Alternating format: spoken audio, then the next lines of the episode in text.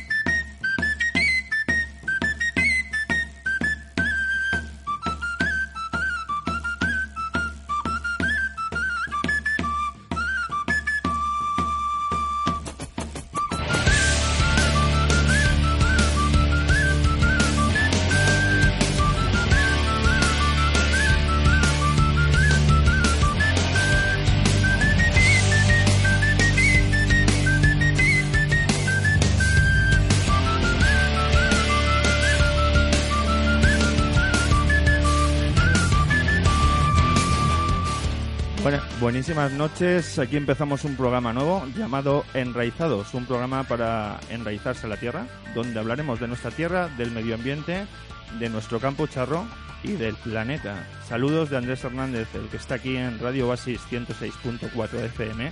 Encantado de acompañaros.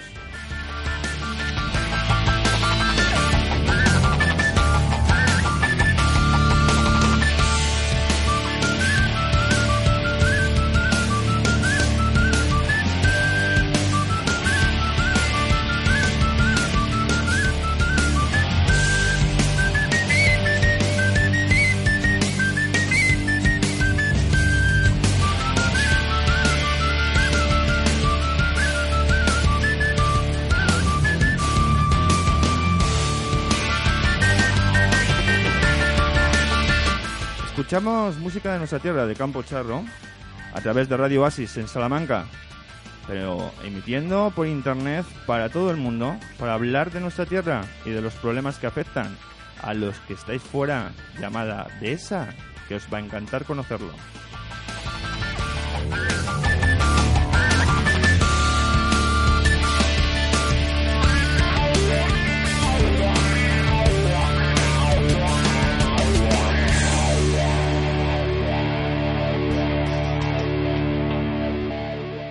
Bueno, pues eh, buenísimas noches desde Radio Oasis. Saludos de Andrés Hernández. Eh, me voy a presentar ya que es el primer programa. Tampoco os voy a contar mi vida, pero deciros que vuelvo a la radio después de 20 años. Después de 20 años. Hacía radio cuando era adolescente, años 90, y hasta hace 20 años no he vuelto a la magia de las ondas. Y lo hago desde esta radio maravillosa, Radio Oasis, que me encanta, entre otras cosas, porque no se subvenciona con publicidad. Si no, no podría ser posible lo que vamos a hablar aquí. Es, la magia de la radio sigue igual, sigue igual. Estos 20 años que he tenido que dedicarme a otras cosas, eh, bueno, pues eh, los avances técnicos son muchos. Estoy en una cabina, aquí en Radio Oasis, desde Garrido, Salamanca, eh, lleno de ordenadores. Todo esto no existía en los años 90. En los años 90 estábamos con rollos de cinta, estábamos con discos eh, de vinilo.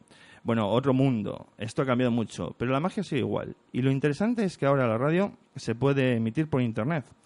Porque, eh, bueno, pues son muchas radios las que he pasado. Empecé en Onda Joven, aquí en Salamanca, una radio escolar, cuando tenía 16 años. He pasado por Radio Espacio también en Salamanca y quizá de la que mejor eh, recuerdo guardo es Radio Piedreita, en, Ávila. Y eh, emitíamos pues para hasta donde llegaban las ondas. Ahora con Internet llegamos a todo el planeta. Pero sigo con la idea de hablar de, de nuestra tierra, de Salamanca, y de hablar de Salamanca para todo el mundo. Eh, vamos a hablar, para los que estáis fuera y escuchéis por internet, de una tierra. Hablamos del Campo Charro, Salamanca, España. Es una tierra amenazada. Y una tierra amenazada que los medios de comunicación de nuestra tierra están silenciando. Es, hablamos de una tierra impresionante, la dehesa, un ecosistema impresionante, con una naturaleza eh, que vamos a hablar de ella. Para los que no lo conozcáis, también los de Salamanca podéis aprender de lo que vamos a hablar, porque tenemos aquí a gente del campo charro muy experimentada, no son biólogos ni nada de esto, simplemente es gente del pueblo. Y ya sabéis que la gente del pueblo es la que mejor conoce el entorno. El caso es que esta tierra está amenazada por un proyecto bastante peligroso como vamos a hablar, una mina de uranio. Pero esta amenaza que ya eh, pues pulula sobre nuestra tierra desde hace mucho tiempo se silencia y se manipula en los medios de comunicación locales. Eh, sobre todo cuando la empresa minera, llamada Berkeley, pues no para de pagar cuantiosas sumas en publicidad a todos los medios de comunicación de la zona. Y es que hoy en día los medios de comunicación no se censuran, se compran. En España los medios de comunicación tienen total libertad para criticar al gobierno o cualquier estamento político o religioso. Pero hombre, no a las empresas anunciantes, eh, que son las que les dan de comer. Nadie muerde la mano del que le da de comer y así las empresas consiguen que los medios publiquen o callen lo que ellos quieran. Hay libertad política en España, pero dictadura de multinacionales. Podríamos poner mil ejemplos de esto. Por ejemplo, como sabéis todos, eh, la próxima cumbre mundial del clima va a ser en unos días en Madrid.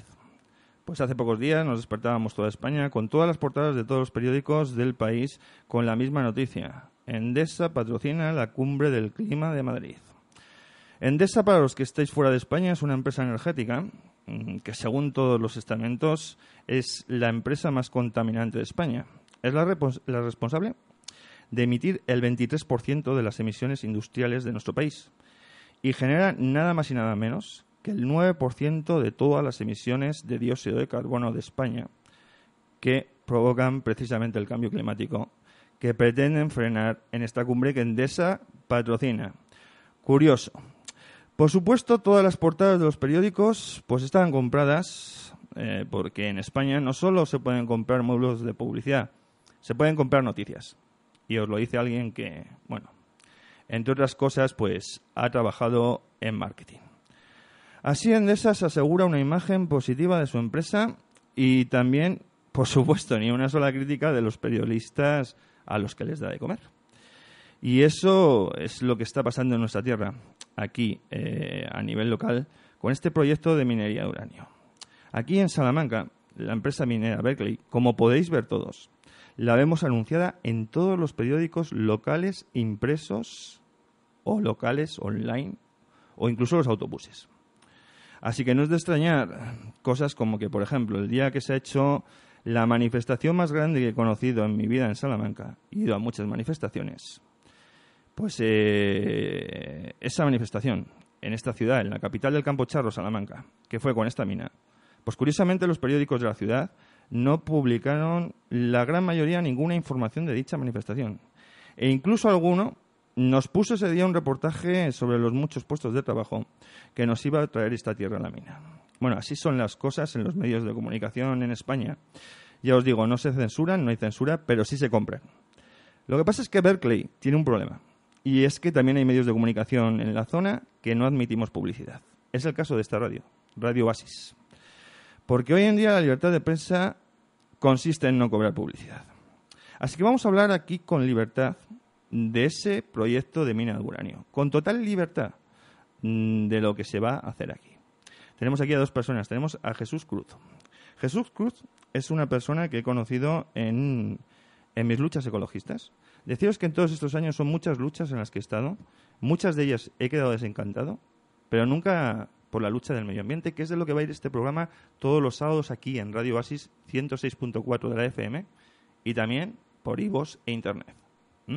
Es una lucha mm, que creo que hay que ir cada vez a más, porque en mis 43 años estoy viendo que el problema cada vez va más.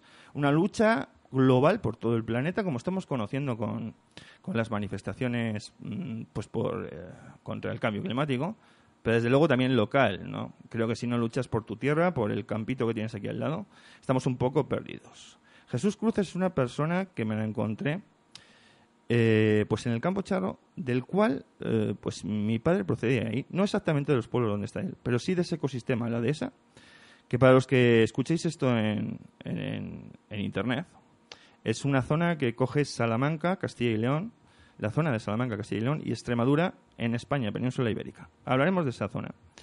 Y esta persona, Jesús Cruz, pues es un hombre que en cuanto vio llegar este proyecto, decidió luchar por su tierra y he decidido traerlo aquí. también tenemos a Jorge Rodríguez. Jorge Rodríguez es el alcalde de uno de los pueblos afectados, Villavieja.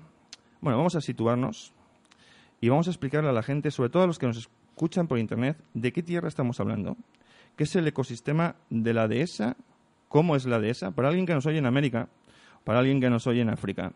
No somos ninguno biólogos, pero sí somos gente de allí, de, del campo.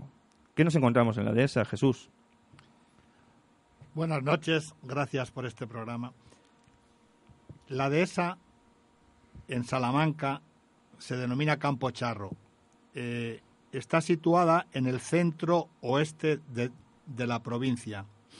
Es un terreno llano, ligeramente ondulado, como pasa en Retortillo en Villavieja.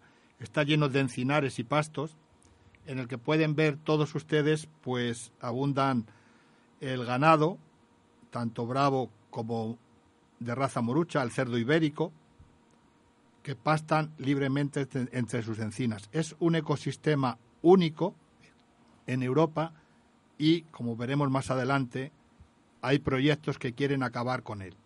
Bien, Jesús, hablábamos de la encina. Hablamos de la encina. No todo el mundo sabe lo que es una encina, ¿eh? Eh, se oye esto por internet. La encina, nosotros, eh, para los que somos de aquí, los charros, que nos llaman, los de Salamanca, pues es el árbol más habitual, pero no es frecuente encontrarlo fuera. Es un árbol eh, milenario. Estaba aquí antes de que llegáramos los españoles a esta tierra y es un árbol que da bellotas. ¿Vale? Esas bellotas no, no se utilizan, no se explotan para comer las personas, sino los cerdos de los que se hace el famoso jamón de España, el mejor es de aquí, Salamanca. Y ese cerdo tiene una denominación eh, cerdo ibérico. Si se habla de cerdo ibérico es que hablamos de una raza de cerdo que se cría en España. Si no es ibérico, no es de la península ibérica y es de peor calidad. Y también habréis escuchado hablar de jamón de bellota. Si es de bellota, es que come bellota de esa encina. ¿De acuerdo? La encina es la base de este medio ambiente del que estamos hablando. Y bueno, eh, esa encina está muy protegida. Según tengo entendido, y quiero que tanto Jesús como Jorge, que son del pueblo, me lo confirmen, la gente que tiene una finca, para cortar alguna rama de esa encina no es tan simple como cortarlo cuando tú quieres tiene algún tipo de protección porque son encinas milenarias. Pero según tengo entendido, eh, ahí hay alguien que está cortando esas encinas que son milenarias o estoy equivocado. Pues no está usted equivocado. Eh, en Retortillo, por desgracia, la encina es el árbol predominante en un 95%. De la encina han vivido todos los ganaderos.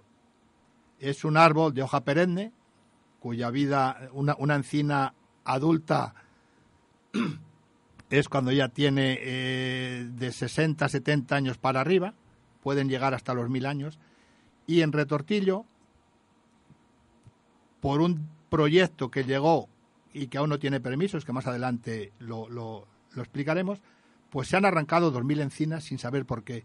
Nos han llegado a las entrañas. Hemos llorado viendo cómo las motosierras las cortaban por abajo. Y es algo que a ningún político ni a ningún alcalde, en este caso el de Retortillo, se le ha caído la cara de vergüenza porque precisamente el actual alcalde de Retortillo era el que estaba cortando las encinas, que entonces era concejal.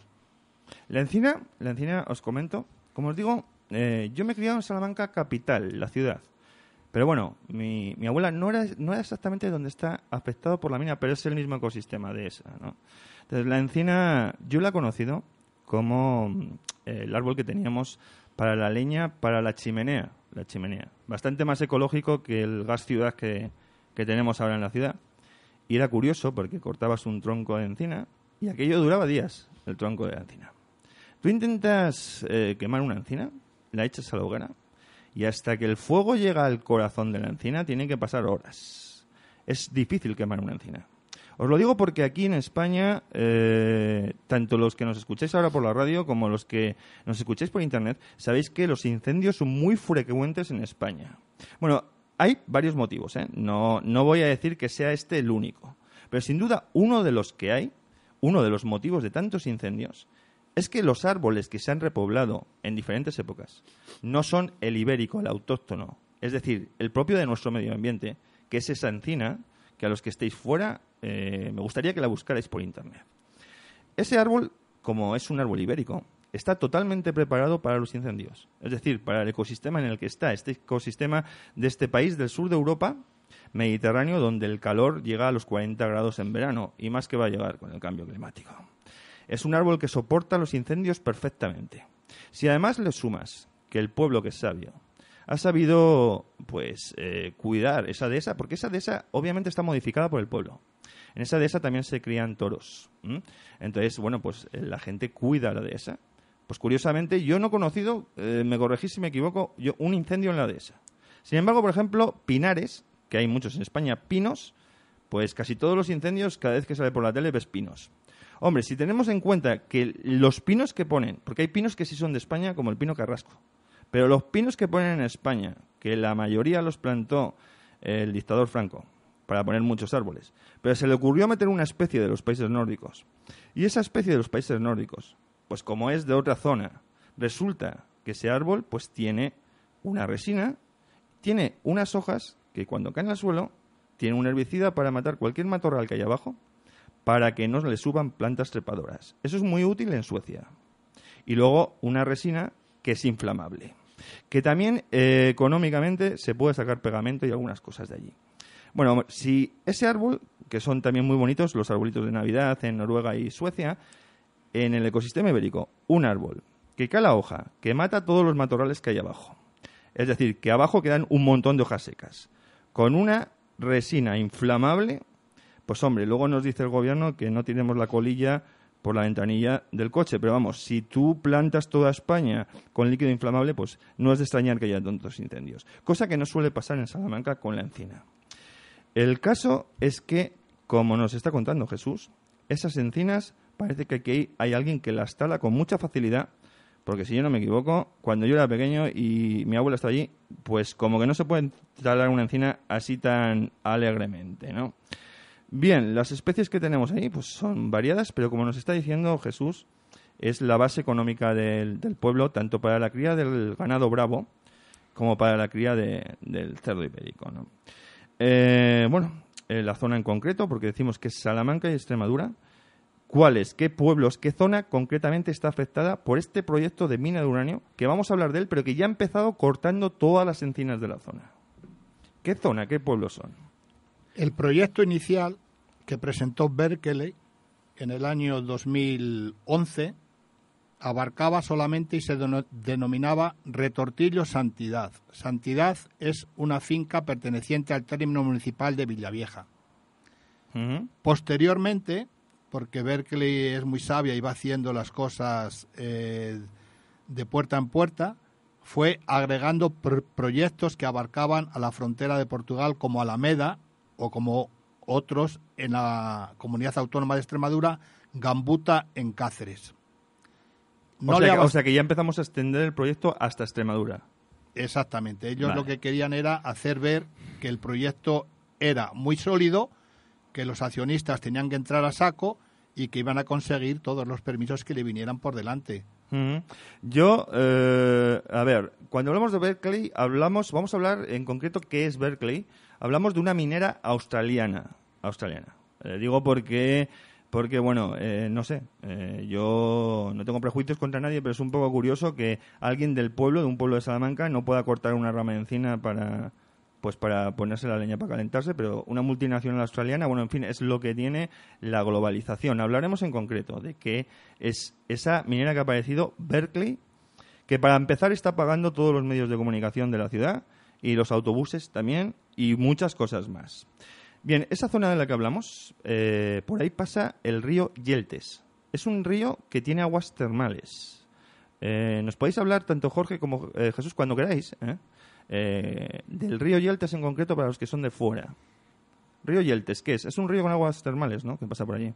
Sí, buenas noches. Yo soy Jorge, el alcalde de Villavieja de Yeltes, que, como su propio nombre indica, el río le da nombre a muchos municipios por los que atraviesa. Mm, Puebla de Yeltes, Villaveja de Yeltes, Yecla de Yeltes. Bueno, el Yeltes es un pequeño río con el corte típico de Castilla y León con un elevadísimo estiaje. Durante muchos meses al año no corre. y su característica fundamental a nivel administrativo es que está protegido porque está incluido en la red Natura 2000. eso, eso me gustaría, me gustaría Jorge, que eh, nos dejaras eh, claro. Eh, ¿Tiene algún tipo de protección la zona Parque Natural, Parque Regional, Red Natura? Sí, sí, tiene una calificación fundamental y es que está incluido en el catálogo de la Red Natura 2000, creada por la Unión Europea, y porque alberga fundamentalmente una, una familia de ciprínidos bastante protegida porque está en serios riesgos de, peligro de extinción. Entonces, sumando eh, los grandes, las grandes amenazas que tienen estas aguas, que son eh, la propia invasión de especies eh, foráneas, que, son predadores que están atacando a estas especies de ciprínidos, algunas endémicas y que se encuentran solo en las aguas, en este tipo de aguas, más ahora la amenaza de los vertidos que, que a, a día de hoy tiene autorizados Berkeley para si en un futuro abre la planta, pues puede evacuar mm, millones de metros cúbicos de agua eh, después de haber procesado el uranio. O sea, ese, agua que se quiere verter a ese río que tiene especies protegidas pasaría por, eh, de alguna manera, eh, un proceso de, contaminación radioactiva. Claro, sí, es verdad que, en el proyecto se recoge que, antes de, hacer los vertidos, no se hacen directamente, obviamente, estamos en Europa, eh, pasaría por una planta de neutralización de fluentes, pero los vertidos, las aguas no vuelven a estar, eh, nunca no le ha exigido la normativa que vuelvan a estar absolutamente libres de, esa contaminación que le produce el hecho de, asistir a, procesos de, decantación y de lisiviación del uranio, mezclado con un montón de, productos químicos, ácido clorhídrico fundamentalmente, eh, para, para arrancar el uranio y entonces en los propios en la propia autorización de vertidos se reconocen y se autorizan una cantidad de metales pesados superior a una tonelada al año. Ajá. En ese río hay un balneario, un balneario que sirve, eh, digamos, para, eh, si no me equivoco, sanar a la gente de una forma más o menos natural hablamos de, esto, ¿no? Sí, tiene aguas termales, el balneario de Retortillo, claro. Que creo que con radioactividad no sería muy interesante. No. Hombre, eh, más allá de la radioactividad, porque el, punto de vertido fundamental está aguas abajo del balneario de Retortillo, porque hay que hablar con todo el conocimiento de causa que no podemos afectar en un alarmismo. Eh, por supuesto, por supuesto. Mm, realmente el balneario está situado a 800 metros de la de la, de la zona minera fundamental, o sea que ni siquiera necesita que los vertidos em, ataquen las aguas, que no parece posible porque ya digo que el punto de vertido está aguas abajo, pero claro, la asistencia a un balneario donde la gente va a encontrar eh, salud, y eh, tranquilidad, eh, pero a una mina de uranio Mm. Cuando hay, una mina de uranio a 800 metros de ese balneario, pues son dos actividades absolutamente incompatibles. Lo que mm. ocurre es que más allá de que afecte o no al, los vertidos al agua de, del balneario de Retortillo, eh, pues aguas abajo hay muchos puntos de captación. Por ejemplo, de Villavieja está a 6 kilómetros aguas abajo nuestro punto de captación. Me hablas del punto de captación para el consumo humano. Eh, efectivamente. Mm. Entonces, bueno, pues eh, no hace falta ser un lince para darse cuenta que Villavieja de Yeltes vería muy seriamente amenazado su derecho a captar esas aguas con la, con la pureza, con la limpieza y libre de los residuos que, que pretende eliminar Berkeley a través de un río con ese estiaje tan, tan brutal, a pesar de que las condiciones que se reconocen o que se le exigen en el, en, la, autorización de vertidos que nos parecen totalmente insuficientes. Villavieja va a luchar por sus derechos, por estar como estamos ahora en materia de contaminación. Vamos a luchar por nuestro medio ambiente, por la dehesa que, tú bien has puesto de manifiesto su valor. Y, por la salud de todos los vecinos y por mantener el valor eh, de, nuestros recursos habituales e históricos. Sí, porque eh, vamos a ver, esta mina eh, supondría también un cambio, eh, digamos, etnográfico. O sea, quiero decir, la población se ha dedicado a la ganadería, ¿no? Principalmente, actividad principal, ganadería. ¿Y, qué pretenden? Que sean mineros. Bueno, lo porque que te quiero decir, porque la ganadería no va a ser muy sostenible vender carne de una zona así. Desde luego que los tiempos han cambiado mucho. Hay, hay, gente que, que, defiende este, este proyecto diciendo que en minería ha habido siempre, que, que, no se le afecta al ganado, pero obviamente la situación actual no solo de, Salamanca, de la dehesa, sino de toda la tierra, como estamos comprobando con la movilización por el cambio climático, es hora ya de que eh, los seres humanos nos demos cuenta que todo este tipo de actividades no son sostenibles o compatibles con actividades que han demostrado que a lo largo de la historia eh, pueden mantener una calidad de vida. Antes, por retomar el tema de las encinas, hay que señalar que las encinas duran esa cantidad de, años, pero son explotadas y le, extraemos un producto anual. Más allá de las bellotas, se cortan las encinas, no se cortan, sino que se, se podan. Se podan. Mm. Se podan y se arreglan, y esa es la leña que consumimos. Es una es una buena comparación de lo que significaría una actividad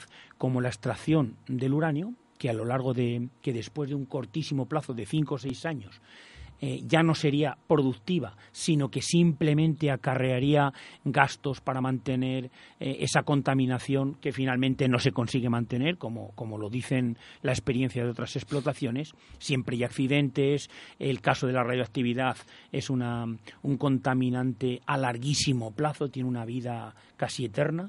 Mm. Y, y comparar el, sistema económico que ahora tiene tejida la DESA en esa zona y en todos los sitios donde existe, con una explotación a corto plazo que no iba más que a significar unos cuantos puestos de trabajo para muy poca gente no cualificada y que luego iba a degenerar en, problemas constantes y eternos para toda la zona. Ya no hablemos de un posible accidente que siempre ocurren y vas a quedarte sin todo el río Yeltes, sin su valor medioambiental y sería otra brecha, otra herida para nuestras tierras. Las filtraciones a las aguas profundas están prácticamente garantizadas, están reconocidos como, como un impacto medioambiental severo en el propio estudio de impacto ambiental que hizo la empresa y que le presentó a la Junta y aún así pues se toman unas medidas compensatorias. Teóricamente van a compensar los daños medioambientales pero eso solo sobre el papel. Los hechos es que como bien ha dicho te, te, pregunto y cómo se compensan los daños medioambientales pues fíjate cómo, se compensa pagando como todo no eh, y, y, la teoría.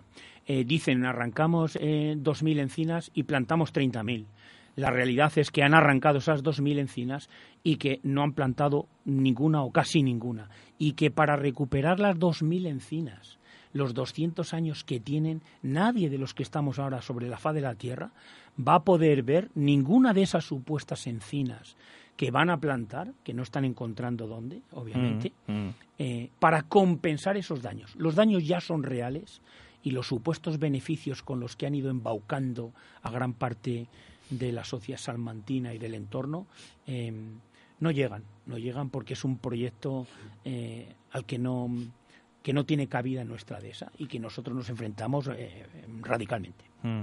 Hablamos, estamos hablando de una mina de, uranio a cielo abierto. Vamos a hablar exactamente qué es, qué, es una mina de uranio a cielo abierto. Es decir, ese uranio obviamente no está ahí en, en su estado, o sea, no es que haya uranio ahí dando reactividad a la gente, está dentro de una zona geológica que llamamos granito, si no me equivoco, es granito para que la gente lo conozca.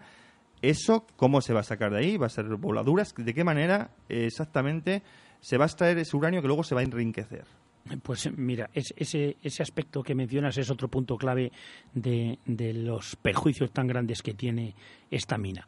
El uranio que, que existe en, los yacimientos que pretenden explotar, explotar es de muy baja riqueza, es de muy baja concentración.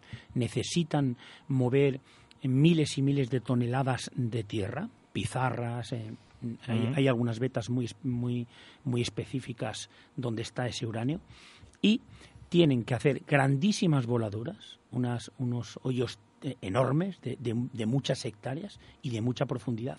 Mover toda esa tierra con voladuras, apilarla en unas balsas que se llaman balsas de lisiviación, regar esas pilas, estamos hablando de pilas más grandes que campos de fútbol, ¿eh? con 8, 10, 12 metros de altura, se riegan mediante unos aspersores, como los de jardín, pero industriales, que los riegan con ácido sulfúrico, creo que antes mencioné clorhídrico, pero fundamentalmente es el sulfúrico. Eh, no, no me digas que ese ácido sulfúrico va a acabar en el río Yeltes. Eh, no totalmente. Teóricamente el proyecto dice que no, pero la experiencia Mm. de, de minas por todo el mundo es que cuando tú estás infiltrando esas balsas, que teóricamente están impermeabilizadas por debajo y que se mantienen, pero bueno, la Sí, en realidad... teoría es todo muy seguro. Chernobyl también en teoría era Efectivamente, muy seguro. bueno, si no hace falta ni siquiera ir a Chernóbil, en Enusa, que está a 30 kilómetros de esta zona que quieren explotar, que deberíamos hablar también de, ese, de esa otra explotación y de su vínculo, eh, pues tuvo accidentes. Y hace más de 18 años que se cerró y tienen que tener una atención permanente para controlar esa contaminación porque la radioactividad no es algo que tú puedas recoger, llevarlo y se acabó que en seis meses no hay nada. Eso queda ahí eh, para todo, para cientos y cientos de años. Entonces, el proceso, como decíamos, era hacer unas grandes, mm, unos grandes agujeros para extraer miles de toneladas de tierra, extenderlas, lavarlos con ácido sulfúrico y ese ácido sulfúrico disuelve el uranio y otros metales y luego hay otros procesos químicos en los que acaban separando el uranio eh, del resto de los materiales y todas esas tierras contaminadas por el lavado con ácido sulfúrico, más la radiación que va desprendiendo el uranio que está siendo disuelto, pues eso es lo que se queda como residuos radioactivos. Más allá del agua también quedan todas esas tierras. La gestión de esas tierras, el procesamiento, la gestión de esas aguas eh, tan contaminadas es lo que realmente hace que este tipo de proyectos no sean sostenibles ya más hacia un mundo en el que vamos. Ya tenemos una tecnología suficientemente desarrollada para, para, para inclinarnos toda la humanidad por las energías renovables y, estos pequeños, eh, estas pequeñas luchas son las que realmente van a cambiar, eh, van a acabar cambiando las cosas. Nosotros no queremos estas, estos desarrollos ni para nuestras tierras ni para otras. Te voy a hacer una pregunta. Estás, estás, eh, esto no lo sabemos ninguno de los que estamos aquí en, en esta emisora, pero me estás diciendo que podríamos solucionar el problema eh, utilizando energías renovables, de lo cual deduces que el uranio va a centrales nucleares. ¿Estás seguro de que el uranio va a centrales nucleares? Bueno, el, mercado del uranio debe de ser una de las cosas más oscuras que hay sobre la Tierra. Efectivamente. O sea, el mercado del uranio, ninguno de los que estamos aquí co controlamos a, a, dónde puede ir el uranio. Eso está claro. No lo debe saber ni el Centro Nacional de Inteligencia de España. Pero eh, lo que está claro es que el uranio está creciendo en bolsa, en bolsa el precio. Eh, centrales nucleares, eh, vamos a ver, vamos a entrar en un, en un tema del que no tenemos datos, son conjeturas. Pero digo yo, las centrales nucleares, la mayoría en Europa se están cerrando.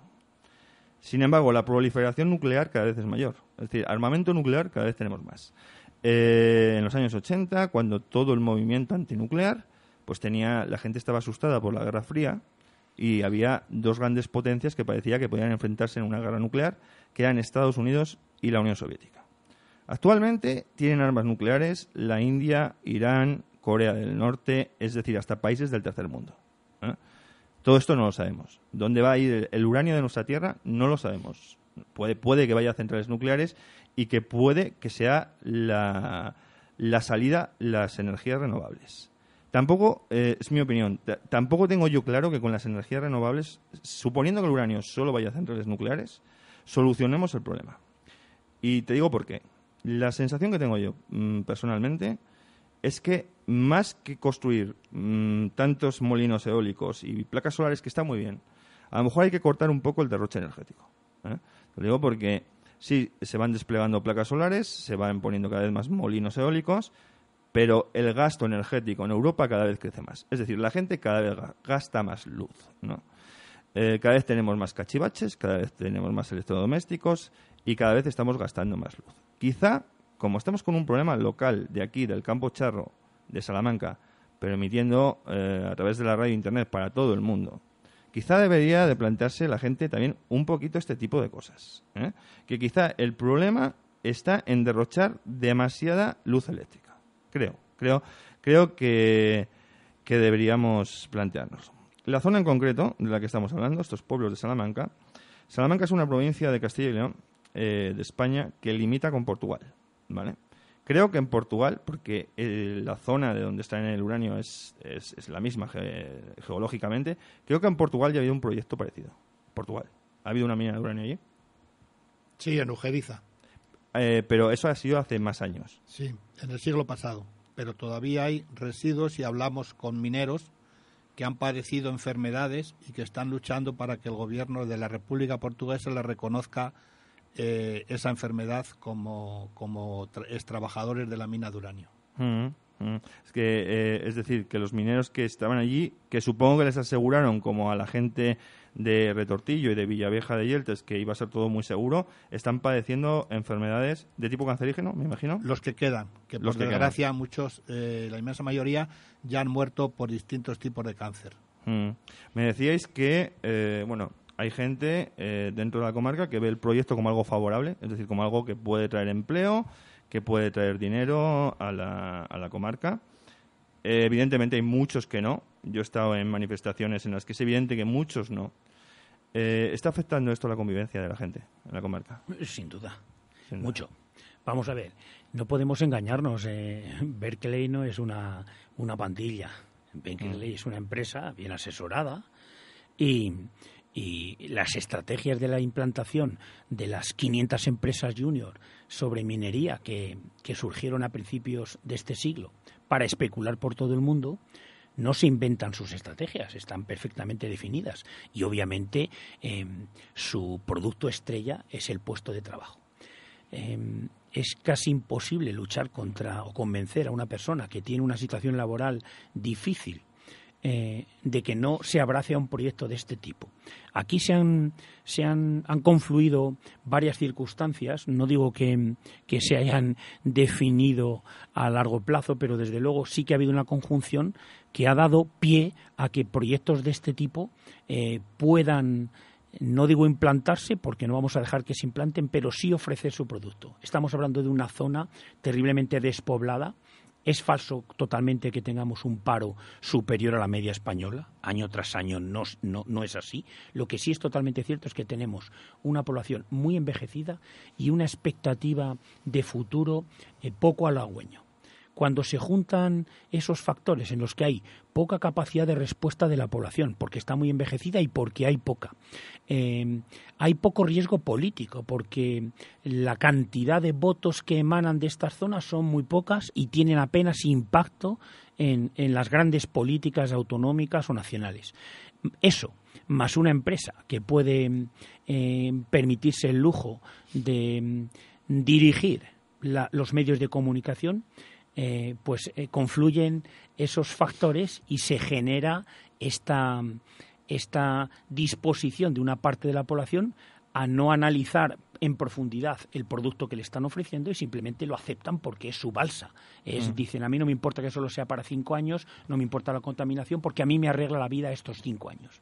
Y claro, eh, eso, los que se han posicionado en esa parte están frontalmente opuestos, incluso ha dividido familias por la mitad, en la que algunos hermanos son promina, como decimos, y otros eh, pues que tienen otra perspectiva, están frontalmente opuestos a este proyecto. Desde luego que hay un conflicto social, dentro de que somos pocos y, mm. tenemos poca capacidad de hacer ruido, pero sí, los pueblos se han dividido entre los que sí quieren la mina y los que no la queremos. Mm. Hablamos de lo que se conoce como la España vaciada, la España vaciada, una zona de España que bueno, eh, vivió de agricultura y de, ciertas actividades en el campo que también se han mecanizado eh, con el año, con el paso del tiempo también se han mecanizado y, y eh, como nos dice el alcalde de Villavieja de Yeltes, la población está envejecida y por lo tanto es población vulnerable, fácil de atacar y con poca capacidad de respuesta. ¿no?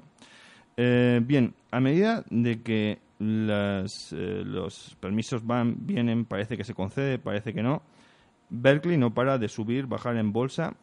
Eh, creo que hay gente que especula, o sea, que simplemente compra acciones y en función de un permiso no puede ganar mucho dinero sin hacer la actividad como tal, o sea, simplemente compró unas acciones, no sabemos desde dónde, igual desde Nueva York. Eh, ¿Es Berkeley una empresa especulativa simplemente? Esto, esto así se calificaban ellos mismos en sus memorias del 2008 reconocían que eran una pequeña empresa, aunque todo el mundo, no sé si es que la palabra multinacional queda muy bonita en los artículos, pero realmente Berkeley no tiene ninguna mina abierta en ningún punto del mundo, no tiene un, valor real que pueda, eh, por ejemplo, si este proyecto le fuese mal compensar con otros proyectos en el mundo que le van bien, porque tuviera explotaciones en Australia, en Canadá, en Estados Unidos, en África. No es así. Ver que le vino derivada estaba haciendo lo mismo, exactamente lo mismo que está haciendo, que lleva haciendo aquí 10 o 12 años, llevaba 3 o 4 años haciendo lo mismo en China, pero no era con el uranio, era con el oro, los mismos directivos, y, desembarcaron aquí en el 2007 cuando se disparó el precio del uranio eh, a nivel mundial. en fin, eh, se les abrió las puertas en España con una ley eh, de minas de 1973, una ley preconstitucional. Exactamente, Y que no, que no ha modificado prácticamente nadie, no ha tenido ninguna modificación. Eso le dio la posibilidad de desembarcar aquí, de la mano de la multinacional Areva, la, la empresa de uranio francesa, que es un 80% pública, que sí realmente tiene una capacidad técnica y un conocimiento.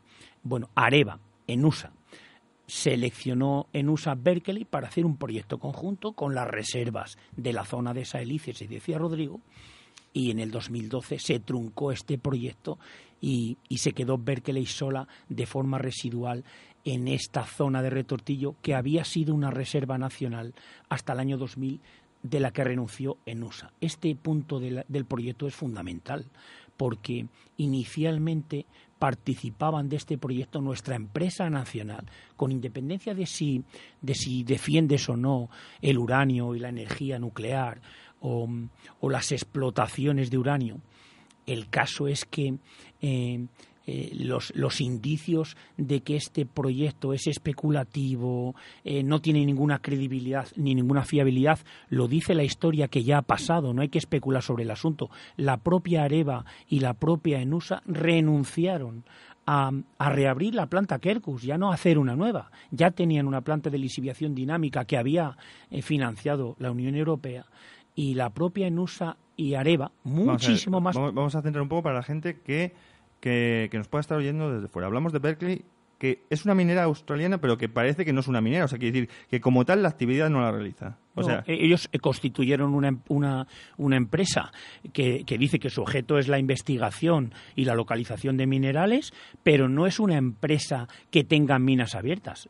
Dicen que se dedican a la minería. Fundamentalmente se constituyeron para investigar minerales. En China se declararon como investigadores del oro y en el 2002, 2003, 2004 se trasladaron a España y su objeto, cuando constituyes una, una empresa, declaras cuál es el objeto, pues ellos se declararon como investigadores del de uranio.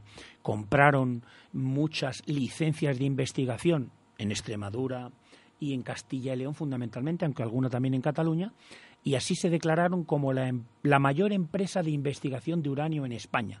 En esas circunstancias, en 2008, eh, la empresa nacional de uranio española, ENUSA. ENUSA, ENUSA es la empresa nacional eh, uranio. O sea, es decir, es pública, era, era pública. Era 100%, pública, pertenece a la Sociedad Estatal de Participaciones Industriales. Sí, eh, bueno, pues sacó eh, teóricamente a concurso la posibilidad de constituir un consorcio con ENUSA y solo participó Berkeley. Habían constituido una, una empresa ficticia que se llamaba Minera del Río Alagón para que hiciera las veces de empresa española y ENUSA seleccionó a Berkeley eh, porque tenía, tenía los criterios suficientes para que Berkeley investigase eh, la cantidad de uranio y estudiar la posible reapertura de la planta Kerkus para explotar las reservas que tenía en USA en su poder porque se las había cedido el mm. Estado.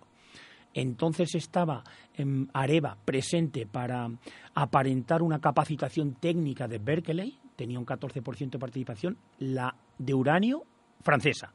¿sí? Este triángulo se entiende bien. Bueno, pues en el 2012, después de presentar Berkeley sus estudios, mm, Areva desiste del proyecto y ENUSA también. ENUSA decide no hacer el, el consorcio porque la idea era explotar, volver a explotar el uranio de las reservas nacionales utilizando la planta Kerkus. Entonces la pregunta es, ¿qué hacía falta Berkeley para que investigase el uranio? Necesitaban ENUSA y Areva a alguien, en USA llevaba 30, 40 años investigando el uranio por toda España. Ya se habían cerrado programas porque se había dado por investigado todo el uranio. Que en USA, en USA eh, si no me equivoco, tenía, ya, no debe tener una, una central cerca de la zona de Esma, Salamanca. ¿no? No, no, la, tiene, la tiene sigue en activo. cerca de Ciudad Rodrigo. Sí, a 30 kilómetros. No es que siga en activo, la planta Kerkus cesó su actividad en el año 2000, ¿sí? Pero estaba todavía operativa, no habían iniciado el desmantelamiento. En, el año 2000 cerró en USA su actividad a 30 kilómetros de Retortillo, de donde se quiere ahora. Bien, del 2000 al 2007 se dispararon los precios del uranio en la bolsa mundial. Sí. Bueno, pues eso despertó el interés otra vez en, en ENUSA, en Areva y en esta recién nacida Berkeley. Y la idea era constituir una, una, un consorcio que se llamaba, iban a, a, llamar a constituir una empresa que se llamaba Newco para reabrir la planta Kerkus, no hacer una nueva en Retortillo, reabrir la planta Kerkus y volver a explotar que ENUSA concediese los derechos de explotación a, a Berkeley y volver a explotar el uranio, aunque no lo iba a hacer no lo iba a hacer directamente en USA, sino a través de un consorcio lo iba a hacer Berkeley. Una especie, para que me entiendas, de privatización del uranio nacional. Esta es la realidad. Exacto, Y en un momento dado en USA dijo, no, no, no, no, este proyecto no sigue adelante, lo dejamos. ¿Qué ocurre? Que Berkeley no tenía solo los contratos y el consorcio que había aprobado con ENUSA, sino que tenía derechos de investigación y luego una posterior concesión de explotación en la zona de Retortillo, pero que no es una zona cualquiera, Andrés. Realmente, Retortillo había sido reserva nacional a favor de NUSA hasta el año 2000, con lo cual Berkeley se quiere explotar una zona que NUSA había desestimado. No, no, tendrá mucha riqueza y eso es lo que volvemos a unir con la cantidad de tierras y de voladuras que habría que mover porque se pretende explotar una zona tan pobre como para que ENUSA renunciase. Es un proyecto tan, de tan baja fiabilidad como para que ENUSA lo desestimase en el 2012. O sea, estamos hablando de, de, de, una, de una actividad puramente especulativa. No queremos que, que se desarrolle porque no iba a ser ni rentable, ni factible, ni sostenible, no, no reúne ninguna condición para hacer ningún sacrificio. Si fuera una explotación a, a 50 años, bueno, pues nos lo podríamos plantear, la tentación, digo, que no sería mm. mi caso. Pero bueno, pero que venga una empresa, que además estas, este tipo de empresas no lo han hecho solo aquí. Estos, algunos de sus directivos han participado en otros pelotazos de este tipo en otros sitios de España. No es un invento mm. en la de esa charra. Entonces, bueno, una vez que conocemos todas estas eh, todas, eh, todos estos aspectos del proyecto, no tenemos ningún más remedio realmente que, oponernos. ¿no? No, le vemos ninguna, ningún aspecto positivo. Perfecto. Pues bueno, perfecto no, muy imperfecto. Vamos a ver, nos quedan 10 minutos de programa y bueno, me gustaría que me dijerais mm, pues lo que queráis transmitir a la gente de Salamanca, a la gente de fuera, animarles a luchar, tirar la toalla, nos vamos todos a vivir a otro sitio porque aquí vamos a estar en un invierno nuclear. Jesús, Jorge, lo que queráis decir. Yo, vamos a ver, quiero decir que, que cómo es posible que en Europa esté prohibida la minería del uranio en todos los países de la Unión y en Salamanca ni tan siquiera, o perdón, la Junta de Castilla y León haya sido capaz de admitir un proyecto y darle viabilidad para abrir una en España. Esta mina tiene un montón de afecciones. Los más perjudicados, lógicamente, somos los que vivimos, yo soy de retortillo natural, los que vivimos en la zona de la mina. Pero al ser una mina a cielo abierto, tiene una cantidad de elementos negativos que serían innumerables. Quiero dar un dato. Necesitaría 1.700.000 metros cúbicos de agua anuales esta mina, de los cuales vertería al río Yeltes 1.580.000.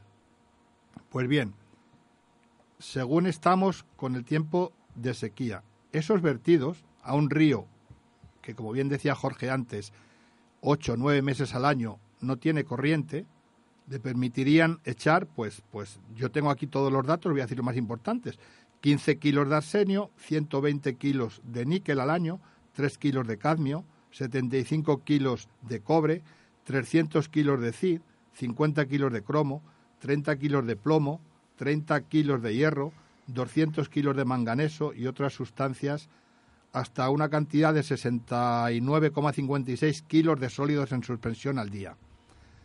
Se iban a cargar toda la ribera, iban a contaminar todo el río. Pero aquí entró, pues como si dijéramos, una luz. Cuando nosotros transmitimos este proyecto del que no se tenía noticia a la República Portuguesa. Ahí dijeron, ojo, que el río Yeltes desemboca en el Duero y nos van a contaminar el Duero del que viven dos millones de personas y del que los viñedos y la ciudad de Oporto es muy interesante. Entonces Portugal inmediatamente se posicionó en contra, estuvimos en su parlamento y todos los grupos, tanto de derechas como de izquierda, dijeron que esa mina no se podía abrir, que iban a pedir al Estado español responsabilidades y que antes de abrir esa mina ellos iban a consultar al pueblo portugués sobre tal. Por eso es en, hace como cinco o seis años la primera gran luz que vimos los opositores a este proyecto de que la mina podía tener mucha resistencia al entrar ya otro Estado de la Unión Europea a posicionarse en contra de ella. Porque la contaminación, tanto atmosférica, porque estamos a 30 kilómetros de la frontera, como a nivel de aguas, iba a ser increíble. Y luego ya hablando de zona local, ¿cómo es posible que un proyecto que Berkeley lo considera para nueve años y va a crear 190 puestos de trabajo fijos, de los cuales el 10%, según su proyecto, iban a ser solo de personal no cualificado, es decir, personal de la zona, que iban a trabajar 20 personas durante esos eh, nueve años, puede destruir un balneario que ya se está viendo afectado en las pernoctaciones desde hace unos años porque ya relacionan retortillo, y no es que lo relacionen, es que la planta de tratamiento y trituración está a 800 metros del balneario, la empresa mayor de toda la comarca, con 70 trabajadores fijos y con unas 7.000 pernoctaciones por año, y es un centro de salud. Después, el río Yeltes, la Unión Europea, también nos dijo en Bruselas que estuvimos, que este proyecto no se podía dar la luz porque afectaba a la red Natura 2000. ¿Cómo es posible que autorice la Junta de Castilla y León una cinta transportadora que cruce el río Yeltes entre Villavieja y Retortillo, donde esté continuamente trayendo la cinta eh, rocas y mineral para triturar en Retortillo? Bueno, eh, hay tal cantidad de desastres que ninguna persona con sentido común ya no digo los que somos de allí, que esté en ningún despacho, cuando vea ese proyecto, puede poner una firma, pero amigos, el dinero, los despachos de abogados, el señor Lamela, el Partido Popular son muy fuertes y hasta lo de ahora todo lo que han hecho ¿eh? han sido con permisos pequeños y nos han destruido ya medio ambiente. ¿Cómo puede la Diputación de Salamanca autorizar y firmar un convenio con Berkeley para desviar una carretera y, sin cumplir ninguna de las cláusulas que ponía el contrato, no tiene ni los terrenos Berkeley para construir la desviación de la carretera. Pues señores, abrió una balsa ilegal, no tiene licencia para la balsa, no tiene licencia para la carretera. Todo eso está denunciado, abiertos expedientes sancionadores. Tenían que haber restaurado la legalidad. El Ayuntamiento de Retortillo, es trabajadores de la mina, lo han dejado caducar Estamos de verdad como si estuviéramos en el tercer mundo. A mí me, me llega las extrañas. Tengo nietos. Yo, al fin y al cabo, cuando acabara la mina, acabaría mi vida. Pero quiero dejar un futuro mejor. Y ahora que los jóvenes están tomando el mando de la ecología, les pido que no consientan este tipo de proyectos. Ni aunque cumplieran con la ley, porque son negativos. Pero es que el de Berkeley no cumple con ninguna de las leyes que hay ni en España ni en la Unión Europea. Y no me quiero expresar más porque me hacen llorar. Ha quedado más que claro, Jesús. Jesús, una persona que está luchando por su tierra, a la que quiere y a la que ama, y por sus nietos. Jorge, dinos lo que quieras. Bueno, yo para terminar, eh, no puedo evitar eh, sentir que soy representante de la administración local, soy el alcalde de Villavieja, y solo puedo ofrecer, mis vecinos conocen que mis promesas no son, no son vacías, que el Ayuntamiento de Villavieja de Yeltes seguirá promoviendo todos los obstáculos en vía administrativa y judicial que a los que tengamos alcance.